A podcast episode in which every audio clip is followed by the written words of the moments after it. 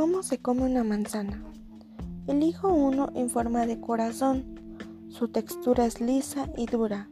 Esta manzana no está lo suficientemente madura y al momento de tocarla se siente muy lisa y dura.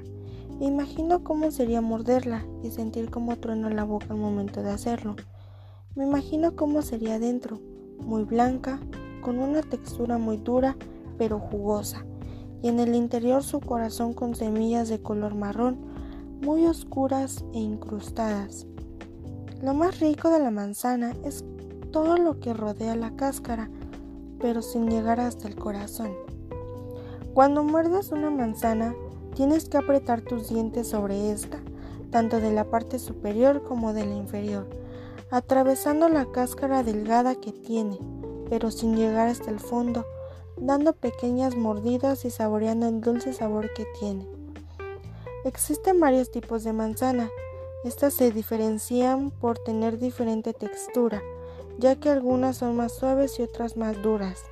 Tienen diferente sabor, ya que algunas son más dulces mientras que otras son más ácidas. Y el color, ya que al momento de comerse una manzana roja, esta suele ser dura y muy jugosa, mientras que la verde es dura y ácida, y la amarilla suele ser un poco suave y dulce.